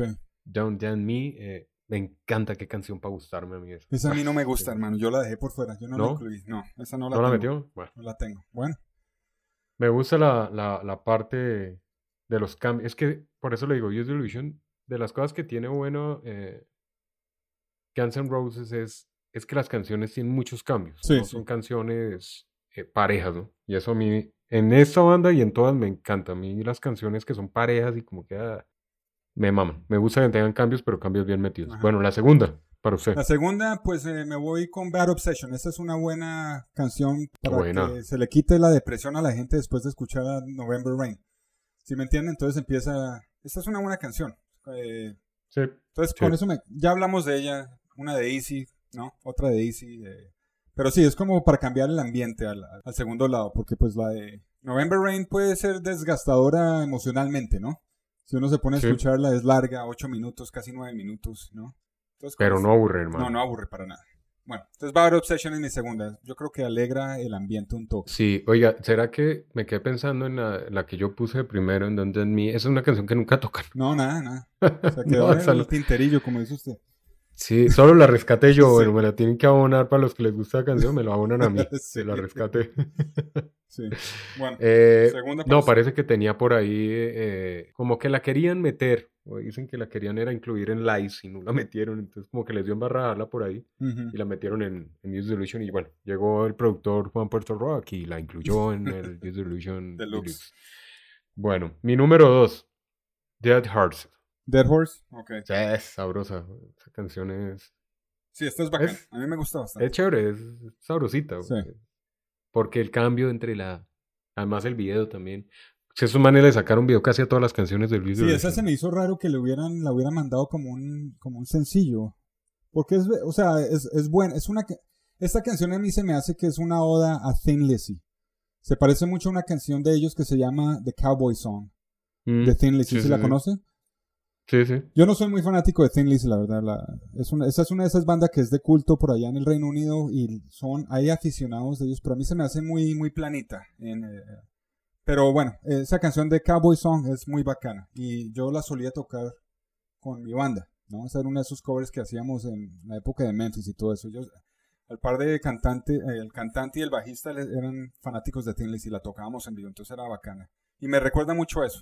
Me gusta la parte, obviamente, la introducción acústica es un cambio necesario en el álbum porque el álbum es bien denso en instrumentación, ¿no? A la hora Ujú. la verdad. Esta yo la tengo incluida, pero, pero sí, Bueno, es muy, muy bacán. Bueno. Bueno, ese es mi número dos. Eh, número tres. Número 3, me voy con una larguita, como para rellenar. Y esta es, Ah. esta es una de las mejores que ha creado Slash como que él puede reclamar como propia. Él y Axel la escribieron y pues un toque de ayuda con Easy también. Esta es la del Locomotive. Esta es una... Ah, Estas guitarras son de las mejores que ha creado Slash como compositor. Y muy icónica Sí. la parte del, del cambio eh, que se suaviza la canción. Sí, Esa parte es muy icónica, muy icónica en el rock. De, Sí, Eric sí, sí, Clapton sí. y Exacto. de Derek Totalmente de acuerdo. Sí. Uy, sí, muy buena. Es de mis favoritas, de hecho. sí, es muy bacán. De los Gunners. Una vaina me sí le encanta. digo yo a usted. Me encanta. y puede que esté aquí, eh, me, me caigan encima a, pat- a patadas, pero sí se me hace un toque larga. Si yo fuera productor de este álbum, yo le digo córtele aquí. Le cortaría un pedazo. yo le corto dos solos y dejo a la gente con más anti- anticipación en cuanto al riff, porque el riff es tan bacano, hermano, que pues eh, Uy, sí. lo tocan mucho y pues ya después de ocho minutos, esta es casi nueve minutos esta canción. Ya pues yo la gente es como, como decir la canción de Unjustice for All de Metallica, ¿no? Que, que dura, hermano, y eso le dan y le dan y le dan y le dan, que uno ya dice, güey, puta, termina esta mierda, ¿no? Le quitan a uno la Mm. anticipación de volver al principio, volverla a escuchar, ¿sí me entiendes? Sí, sobre todo es, es quitarle, para mí, y estoy de acuerdo con usted, es quitarle medio, pe- me- una estrofa y un coro. Y un solo, porque tiene como tres solos, que son bacanos. ¿sí pero los solos, la gente le gusta solo solos de Slash. Pero si le quitamos una estrofa del principio y el, y uno el coro siguiente, quedaría más resumida y creo que queda ahí ya más. Porque el, el- el cambio que tiene la canción al final es del- de lo mejor que yo he escuchado en cambios. Sí, güey. sí, es es que la cambian brutal y le, la cambian perfecta. O Sí. sea, muy buena. Bueno, De mis favoritas, bueno. Eh, mi número 3 es la que usted puso número 1, November Rain. A mí, ok. tin, ahí va la baladita para que la gente ah, se relaje ahí la cuestión. Después de venir de The Hearts ahí con todas la, las mechas moviéndose así, tanta, tin, llega la baladita November Rain. Mi lado B del disco 1 es cuatro canciones. Ok. Entonces, si quiere, una vez mando la cuarta. Después de November Rain, mando el cierre, Mándela, porque yo me quedo con. Yo solo tengo estas tres. el cierre largo para mí de este álbum, Ok. que es Coma. Uf. Ok. Ahí mandé después de November Rain, cierro con Coma en lado B del disco 1. Violento tema, qué canción. O sea, ¿cómo hicieron para cuadrar una canción como Coma, güey? Esta es de Slash. Es que es. Totalmente, en totalidad. Él la escribió. Uy, no, no, no. Pero esa- yo le soy sincero, hermano. Esa canción la escuché, la he escuchado una vez en mi vida. ¿Cómo va? Y no la volví a escuchar. No me gustó para un carajo. Obviamente es re larga. No me gusta el riff para nada. Ta, ta, ta, ta, ta, ta, ta. Diez minutos dura. Sí, sí, es muy larga. No me gusta. No, esta yo la saqué. No me, no me trama mucho. Ok. ¿Qué más, eh, ¿Qué más tiene que decir de esta canción? Eh, a ver, de Coma. Dice eh, más o menos que pues una canción muy controversial, ¿no? Sí. Eh, No es, es una canción que tenía que ver mucho con el problema de adicciones que tenían en ese momento, sobre todo Axel, y por eso el título de la canción, Sí. obviamente. Y él lo que quiso fue mostrar las diferentes etapas, por eso lo larga, Ajá. Sí, por eso es muy larga, porque lo que quiso mostrar en la canción fue las diferentes etapas que él vivía en ese momento a través de sus adicciones, ¿sí? De, y no solamente en drogas de química, eh, digo, de alucinógenas, sino también eh, en estos manes, eh, al igual que muchos tan jóvenes y con toda la carrera y la fama que estaban teniendo, entraron todos en depresión. Obviamente esto lo genera también las, las otras drogas psicodélicas, como dicen por ahí. Y él habla mucho sobre la, el coma que él tenía con él mismo. ¿Sí me entiende? Con, con esa parte interior de él que lo mantenía con ansiedad y con eh, depresiones y con todas estas cuestiones eh, que terminaba siempre en el hospital y demás, ¿no? Eh, y pues eso fue lo que él quiso mostrar. Entonces, pues la incluyó ahí y por eso esa canción. Y la, y la tocaron en vivo hace muy poco también, que se me hizo raro que la hayan, la hayan sacado del baúl, pues, para tocarla en la reunión. En el tour ese de hace sí, sí, sí. Se me hizo rarísimo. Mire, hay una, hay una frase que Axel dice ah, con respecto a, esta canción y es que él dice cuando la estaba escribiendo, pues él eh, tenía una discusión interna con él, ¿no? Y era muy fuerte. Él dice que estaba pasando por una etapa súper complicada con él mismo, ¿sí? Interior. Y, y, de pastillas y demás, ¿no? Y él dice eh, que de repente, así, se dijo él mismo, a sí mismo, eh, hermano, estás muy joven, algo así, ¿no? Estás muy joven, eh, aún no has hecho sino dos álbums, no has hecho demasiadas giras y pronto la gente olvidará estos discos y quedarás en el anonimato. Tienes mucho por hacer. Y dice que en ese momento él reaccionó, despertó y fue cuando él empezó ya un camino debe salir adelante. Entonces esa canción es interesante por eso, porque lo que plasmó fue eso, esa transformación que él estaba en ese momento teniendo internamente y pues por eso coma. Oiga, hermano, venga. Entonces, ese es el cierre. Venga, discutimos esta vaina de Axel Rose, porque yo sé que Duff McKagan era un alcohólico pesado y le metía no, todos. No, pero estoy. Todos, todos. Slash y uh, Easy eran adictos a la heroína.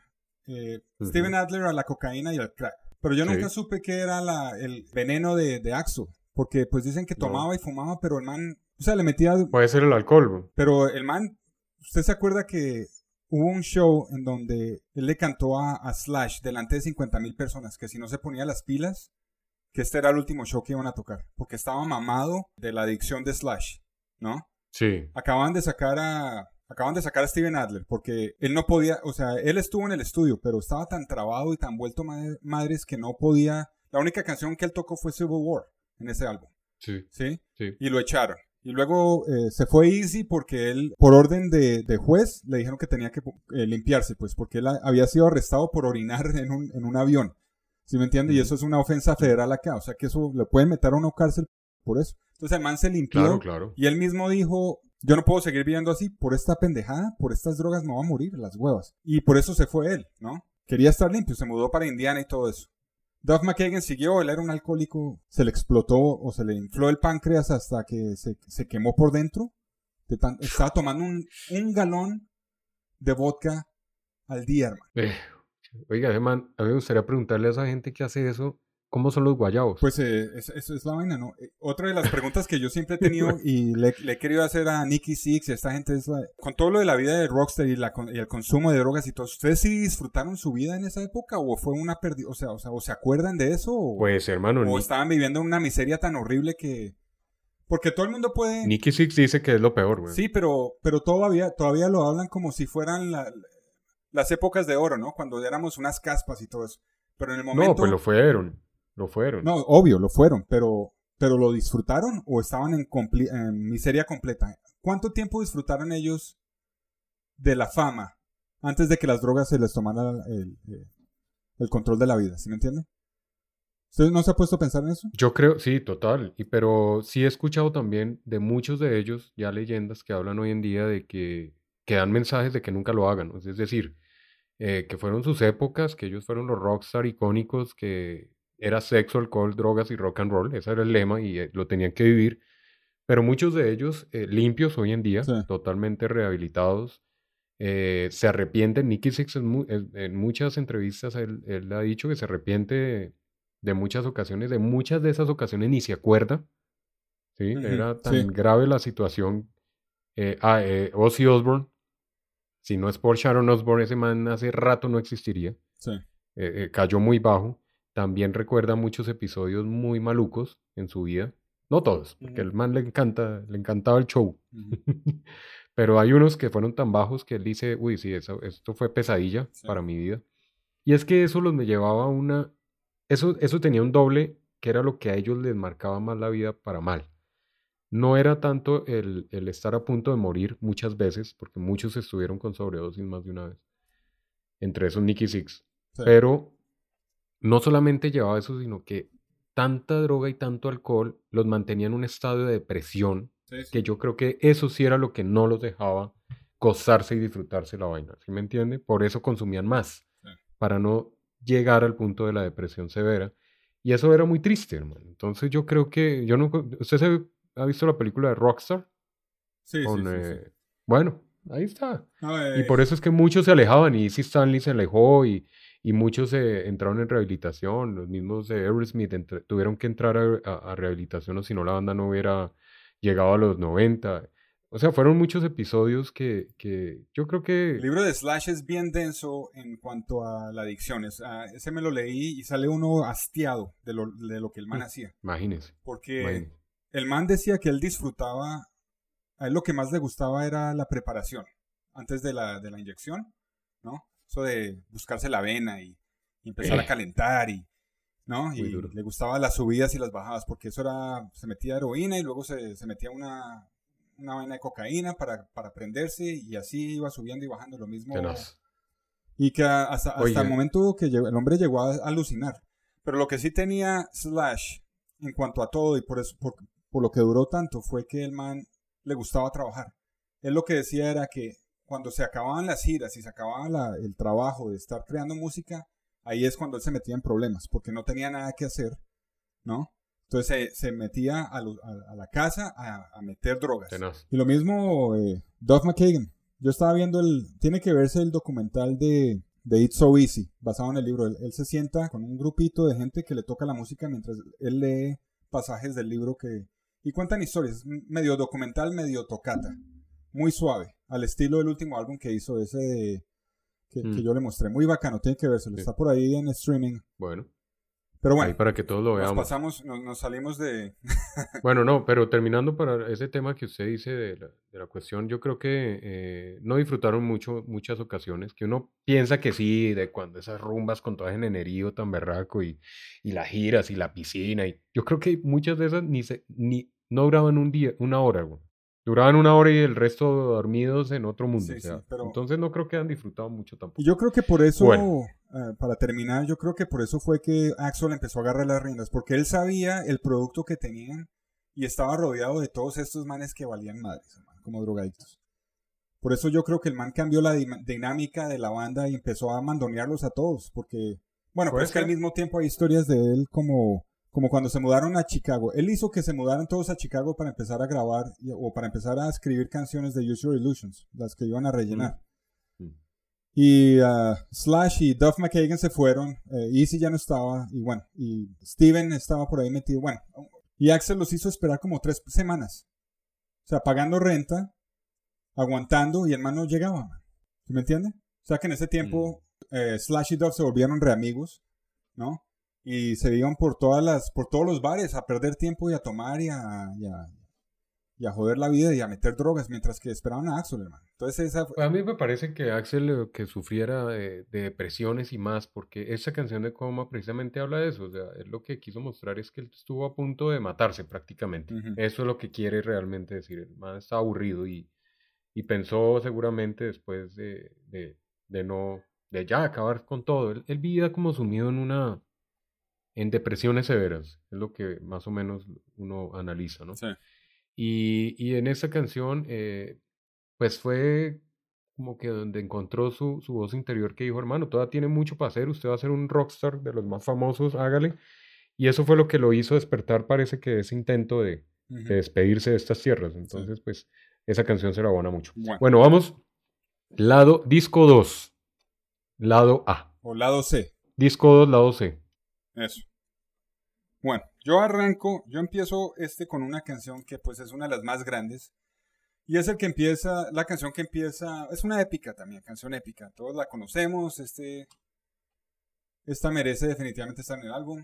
Eh, abrió el álbum de Use Revolution 2 y ese es Civil War, ¿no? Ah, Tiene que abrir el álbum, o tiene que abrir el lado, pues, ¿no? Sí, sí, sí. Eh, ¿qué, qué, qué más decimos? Esa canción es eh, favorita de todo el mundo, ¿no? Uy, es que es, es muy bien hecha. Es, eh, el matiz musical que tiene esa canción es muy sentimental a pesar de que no es balada. Sí, ¿no? sí. O sea, es como entre suave, pero al mismo tiempo agresiva. Pero tiene sentimentalismo. Esa canción es muy sentimental. Sí. Así la catalogo yo. Es una canción sentimental, heavy se- sentimental. Sí, o sea, como que lo, lo coge a uno, lo impacta, lo agarra y, y como que expresa lo que quieren ellos decir en la canción, ¿no? Sí. O sea, sí le llega a uno el mensaje y sí como que... Y obviamente pues es una canción que en vivo despierta todos los sentimientos y nomás la introducción ya sabe uno que va a esa canción y ya uno está con ganas de, de lagrimear y más, ¿no? Entonces pues indudablemente sí, estoy de acuerdo, muy buena canción para abrir, Sí, sí. chévere. Yo no la tengo para abrir, ya Ah, me, ¿no? No. me dejó ahí achantado porque, porque no la tengo para abrir, entonces ya... Sí, este- esta tiene que abrir, hermano, lo siento. O No, sea, bien, bien. Lo, está bien. lo despidió Guns N' Roses por esa, por esa decisión ahí. Sí, no, ya, ya me van a decir, "Mm, nos quedamos con Juan Dios. Los dólares qué- se los consignamos a la cuenta de él. Usted por ahí le daremos un crédito. Eh, sí, ya ahí me joden. Bueno. Pero de pronto no, porque yo mandé otra también icónica, porque yo les voy a decir, no, venga Axel, sentémonos y hablemos. Bueno, pues. Hermano, ¿qué pasa? Espere, espere, deje, deje, no tomen decisiones apresuradas. A ustedes se les viene una, me está llamando ahí Universal y toda esta cuestión y, y quieren que ustedes hagan parte de una película y yo tengo la canción para abrir Ah, el lado ok. C. Sí, sí. ok. El lado C para que ustedes hagan parte del séptimo arte y lancemos este estrellato al tal y es You Could Be Mine. Ah, entonces ya ahí de pronto no me echan. ¿Sí me entiendes? Sí, sí, sí. De pronto no me echan. De No, pronto. no, no cree que esa la dejó muy enterrada en el. ah, Pues la dejé abriendo. No, no. No, pues acuérdense, son dos discos. ok. O sea, la- las que abren, yo pienso que las canciones que abren son las canciones no más importantes, pero sí son canciones que tienen mucha fuerza dentro de los discos, ¿no? Ok. Entonces, eh, esta, You Could Be Mine, in- an- imagínese usted ponerla, sacar el disco 2, va a poner el lado C y empieza, usted la mandó de inicio de, de todo el disco, Sí, sí. del lado A. Lado A. Yo la mando en el lado C, pero de inicio, o sea, la mando de abriendo. Entonces viene el y pin. Bueno, pero pensemos en esto también, ¿no? Porque pues también hay otros formatos, digamos un, un CD que estaban saliendo al mismo tiempo. En la secuencia es- va a quedar igual en el CD y esa canción va a Abriría quedar al lado el segundo disco, no, no, igual, porque eso, eso no cabe todo en en, un CD. en un solo CD. Dos, a- eh, todas las canciones no, Ah, sí es doble CD también. Es doble, no cabrían. Ok, ok, Entonces tocaría abrir el lado B, ok. pero no, no cabría. Sería Bien doble pensado, el- pues. el CD. Bien pensado No, entonces. No me echan, no me echan. Bueno, lado, eh, segunda canción del lado C. Bueno, mi De segunda Juan Gis. canción del lado C. Y esta es una de mis canciones favoritas, yo creo que en la historia de mi vida, hermano. Esta canción para mí, yo la toco y me toca en el alma. Y si yo tuviera una onza de talento para escribir una canción, ¿sí me entienden? Completa, con letras, y la pudiera cantar, esta sería la el esquema, la maqueta de la canción que yo quería, querría armar en mi vida. Y con esto yo me... Este sería mi, mi swan song. Esta es mi canción. Y esta es 14 Years, Ah, de Easy grande. Esta canción es una de mis favoritas en la historia del rock and roll para mí, hermano. Esta Sí, está es- el top 10. también Nunca me canso. Súper subestimada por el público general. Los fanáticos de Guns N' Roses, esta es una de las más importantes, yo creo, ¿no? Sí, sin duda. Sí. Y no es una canción, eh, es para fanáticos. Sí. porque no es una canción eh, eh, icónica, pues, de, de que cualquiera vaya a escuchar de Fon- 14 Years de Guns N' Roses, ¿no? Sí, sí. Entonces, sí, La Habano, muy chévere, es de mis favoritos Sí, también. hermano. Oye, y acordándome, esa, esa de Civil War, aparte de todo, fue la última canción que grabó Steve- Steven Adler con, Sí, esa fue la última. Guns, ¿no? Sí, sí, esa Fue la última. La que, la que- Bueno, Y, y es más, es decir, cuando es- eran los que quedaban, eran los cinco del Appetite. Sí, Esa canción la grabaron los cinco del pero Appetite. esto sí es cierto, lo que leí, que el man estaba tan jodido que él no pudo grabarla de chorro, sino que la tuvieron que armar con pedazos de cinta que él había grabado. ¿Sí me Ah, entiende? Hasta que encontraron a uno al reemplazo, que fue pues Matt Sorum después. Matt Sorum. Pero así estaba de mal el man.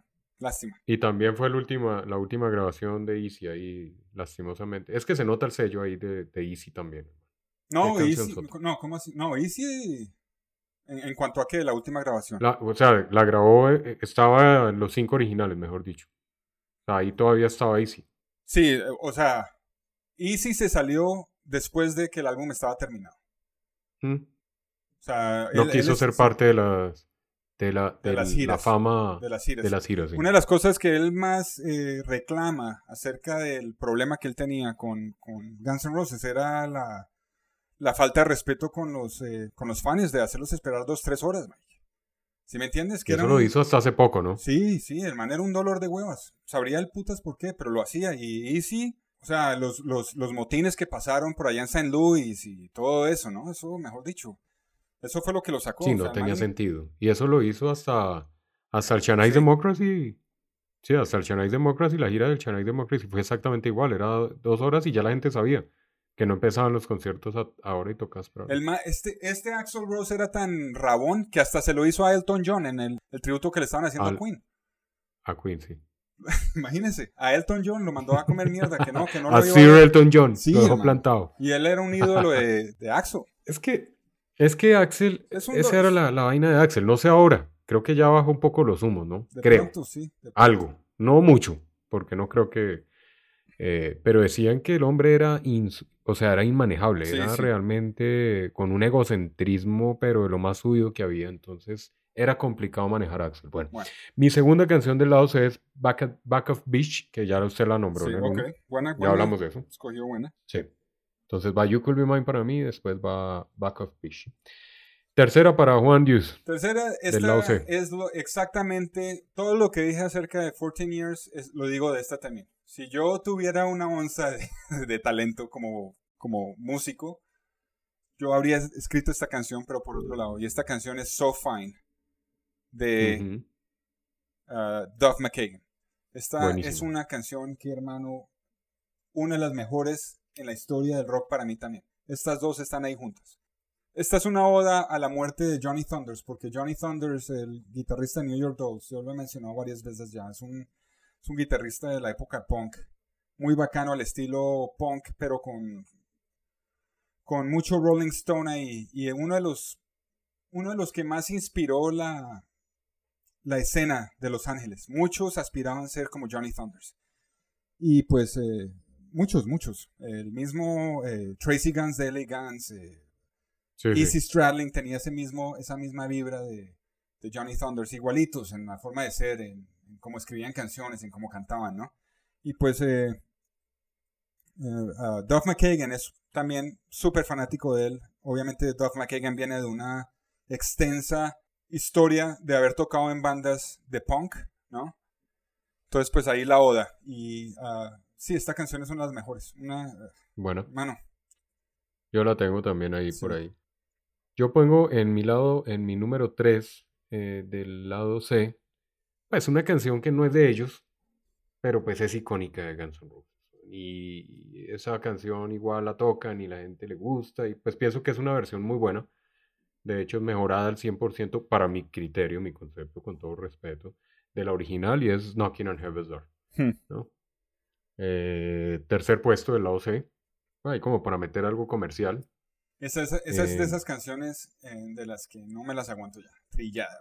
Sí, Yo también, saqué. pero, pero tocaba meterla. No, ¿No? ¿Usted la sacó? yo la saqué por el hecho que... O sea, usted nunca hubiera hecho famosa esa canción por Guns N' Roses. No, Porque si no la hubiera metido, nunca hubiera sonado. no, pero ellos la tocaban no hubiera desde- estado en el estadio de Wembley con reggae. eso, eso es lo, eso es lo peor de todo. No, pero Sí, esta canción la tocaban hubiera, desde- me- perdóneme, usted sacando esa canción eh, estaría afectando notablemente el presente. Si se volviera a sacar la canción. Usted ha visto que usted dice que va al pasado y no puede tocar nada porque se afecta mucho Ah, el sí, sí, sí, presente. sí. Depende de lo que usted haga, se puede afectar mucho el presente. Sí, el efecto mariposa, sí. Esas de esas canciones que si usted las si usted las saca, afectaría el concierto de Tokio, la gira del 92, afectaría también eh, el tributo a, Queen- eh, a Freddie Mercury. Usted verá afectado el, el presente, hermano. De pronto, sí. Sin duda. Sí, sí. Ahí sí lo hubieran echado. Me, me sabe a mierda esa canción, hermano. Lo siento, es una, es una pereza. echado. Cuando la tocan en vivo, es para irse a tomar. es que es una para canción ir al baño. ¿Ah? Hasta nosotros la tocamos. Sí, sí, sí. No, no, una pereza. Yo la saqué, yo saqué todo lo que es covers. Yo no incluí covers aquí porque, pues, eh, se, se- se trata de que sea un álbum original, ¿no? Pues sí, pero de todas maneras, yo sí las metí porque pues son canciones demasiado, o sea, a pesar de que no sepa a Cacho, son- es una canción muy icónica de, Sí. de Guns N' es- es Roses, verdad, sobre sí. todo en vivo, ¿no? En vivo es emblemática. Bueno, vamos para la cuarta. La cuarta, esta cierra mi lado, eh, mi lado C. Eh, porque lo tengo como tengo como a casi 23 minutos con esto. Esta canción es del carajo, hermano. Esta es una de las más eh, chéveres eh, de fiesta, eh, escrita por Izzy también, eh, pero pues esta es eh, elevada por Axel. Esta canción es Pretty Tied Up, No, ¿cierto? Muy bacán, sí, muy bacán. sí, sí, sí. Yo tengo en el cuarto, bueno, 14 Years, que ya usted la tenía en el mismo lado, Sí. en el lado C, o sea, coincidimos en el lado C en esa canción sota, ya cerrando como para cerrar el lado C con toda. Y suavizo el álbum con, eh, yo hice lo contrario a usted. ajá, Yo mandé Civil War al final de este lado C, ok. como para dejar ahí el cierre. No la mandé de inicio, pero la mandé de cierre, que los cierres también son importantes. No sé usted qué opine, pero a mí me parece que los cierres de los lados también son como que cierra con, cerrar con broche de oro, como dicen por ahí. Depende del Entonces lado. mandé for- 14 Years y después Civil War ahí para de una vez cerrar mi lado C. Vamos con el lado D y último del Use the Illusion Perfect o el Deluxe, según los Juanchos al metal. Bueno, esta es, ah, ya hablamos de ella. Esta es, ah, yo voy a abrir eh, con Dead Horse, el, lado eh, D. Ah, como había dicho al principio, esto es un cambio necesario de, de- de Sí. ambiente. Entonces abre Sí. suave. Yo creo que para abrir Sí. una- el lado con una acústica así y luego empezar otra vez el rock and roll suena bacano. Bacano, Entonces, bacano. sí. Mi lado D. Bien, me gusta ese inicio. No lo había pensado por ese lado, pero sí está chévere. Yo me voy con el. con todo lo contrario. A ver. Para cerrar el último disco, me voy con una agresiva, esas. Tipo, tip, esta canción es muy Welcome to the Jungle uh y es Perfect Crime. Ok. Me traje el uno, ¿no? Entonces. Okay, okay, sí, la, mando con toda para cerrar el audio. Ok. Esa esa me hace mucho pensar en el, en la, en el inicio de Appetite for Extraction con Welcome to the Jungle. Si usted puede analizarla, Ujú, empieza muy similar. El inicio de la canción. ujú. ¿Sí se ha puesto a analizar esa? No, no, no, no lo había pensado de esa forma. Ana, analícela ahorita en el Me playlist toca volver a escucharla a ver cuál es. y verá que empieza muy similar a como si fuera Welcome to the Jungle, obviamente menos extenso el inicio, pero es muy así ese inicio. Ese es mi número uno del lado D. Una canción rápida, una canción ágil, una canción eh, Sí, agresiva, la voz de Axel, la típica voz Axel Rose, sí, sí. eh, ¿no? Rasgada y, y el cambio que tiene el. Bueno, me encanta. Bueno, es buena Perfect canción. Yo no la incluí por alguna Bueno. razón. Bueno, Ok. segunda del lado D, según Juan Segunda del lado de, vamos con la de Alice Cooper. Esa la puse ahí. Eh, The The Garden. Garden. Muy buena. Ok, chévere, bacana. Eh, Yo puse eh, Locomotive en el 2. ok. Ok. Pues ya hemos hablado de esas, entonces Sí, sí, sí. no nos vamos a Y, detener ahí. y yo cerré temprano. Lado 3, Yo cerré temprano el lado de con, eh, con una canción. Porque pues es obviamente larga y esta para cerrar el álbum es perfecta. Es Strange. ya sé cuál es. ¿Cierto? Strange. Sí, sí, sí. Está bien. Termina la, la bien. trilogía de las canciones, termina, termina el álbum bien, es una... Ah, el cierre perfecto. ¿Cierto? Sí. Yo creo ¿Y sabe por qué le digo que el cierre perfecto? Porque usted también cerré. Sí, sí, sí. Entonces sí, estamos conectados con el cierre. No, qué mejor para cerrar Sí, que claro, claro. O sea, la mejor para cerrar el User Illusion Perfect o Deluxe, según los guanchos, es para mí una obra de arte esa canción. Sí. Perfecta en todo sentido. El video del carajo, el video es una vaina.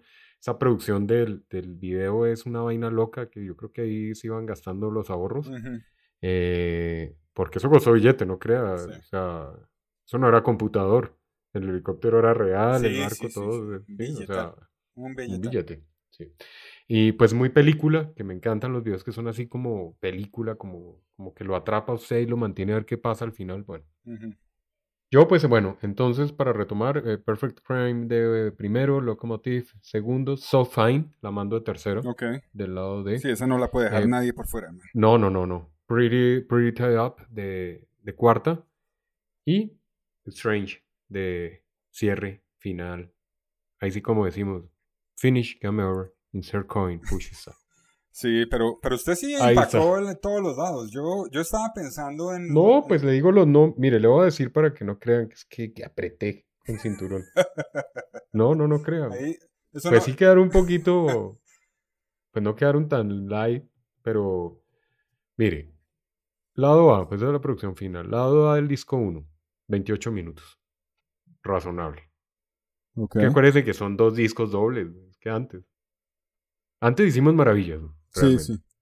Lado B, disco 1, 28 minutos. Ay, 28 minuticos, güey. Bueno. Lado C, ya le digo exactamente. 27 minutos. Ahí le fui bajando un poquito. Y el lado D, 28 minutos, 43. Ahí están. No me pasé. No llegué a los 29 ninguno. ¿Cuántas canciones en total? Tiempo total del lado 1, del disco 1, 56 minutos. Disco 2, eh, 55 minutos en total. Los Use Illusion originales tienen más de 60 minutos, ¿no? Hora y 10 más o menos cada disco. Cada completo. disco, sí, son como dos horas y media total de. Pues más o menos, sí. Exacto. Entonces nosotros lo que hicimos fue sacar uno en ese capítulo más completi menos, menos denso, con menos canciones, algo más eh, tratable musicalmente.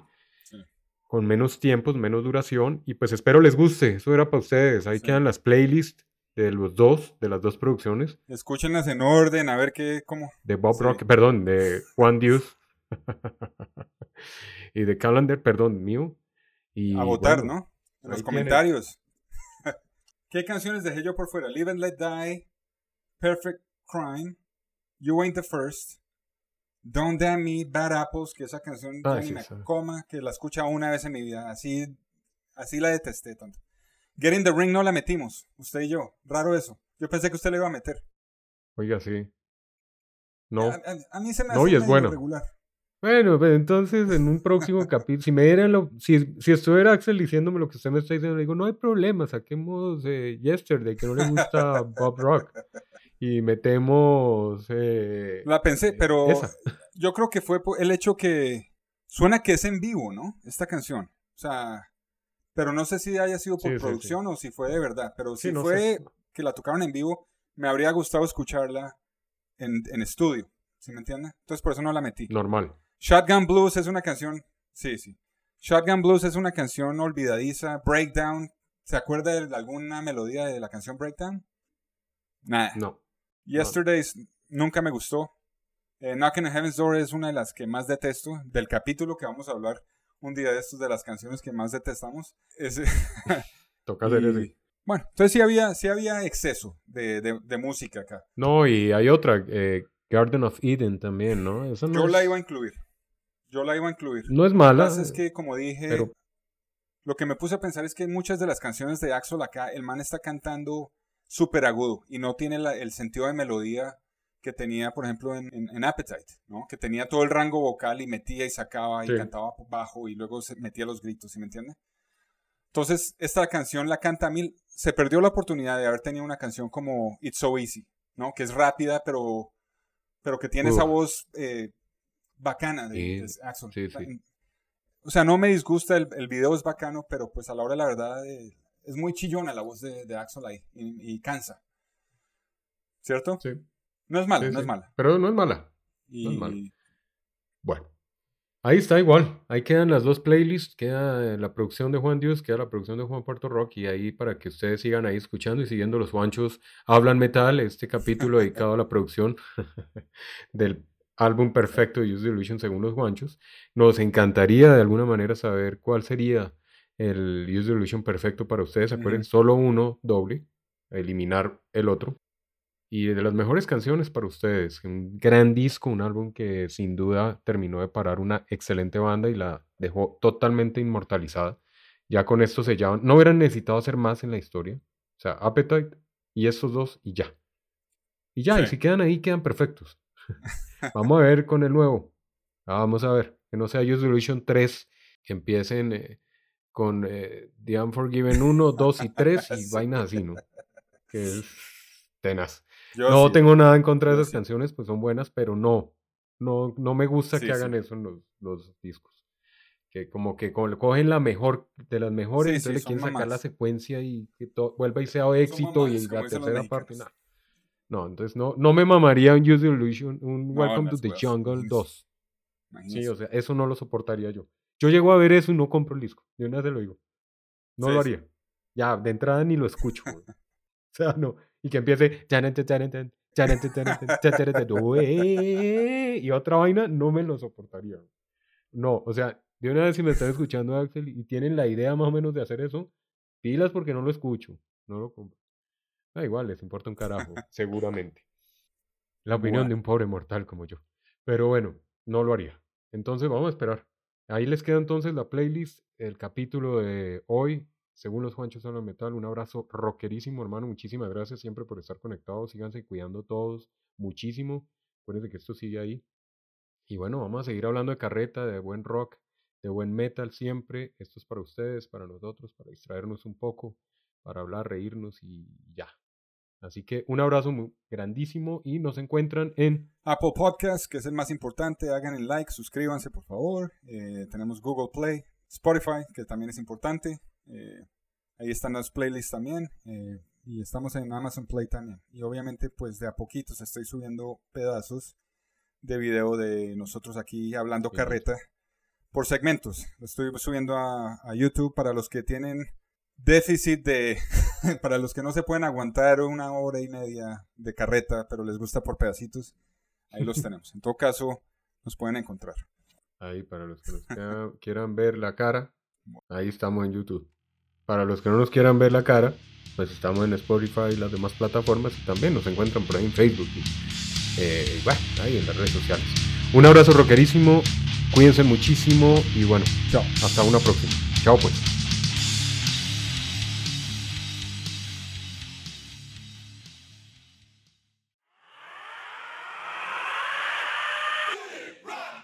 La cultura rock y metal, todas las efemérides y la mejor música los jueves en Stay Metal with the War. Estrenos 6 pm México y centro de los Estados Unidos, 7 pm Colombia, Perú y Ecuador y 9 pm Brasil, Argentina y Chile. Repeticiones sábado, martes y domingo después de Border Jump. Stay metal with the war. Baja la app Online Radio Box y búscanos como País México, Underprod Radio. Búscanos en Facebook como Underprod y nuestro grupo oficial Stay Metal with the Warrior Border Jump.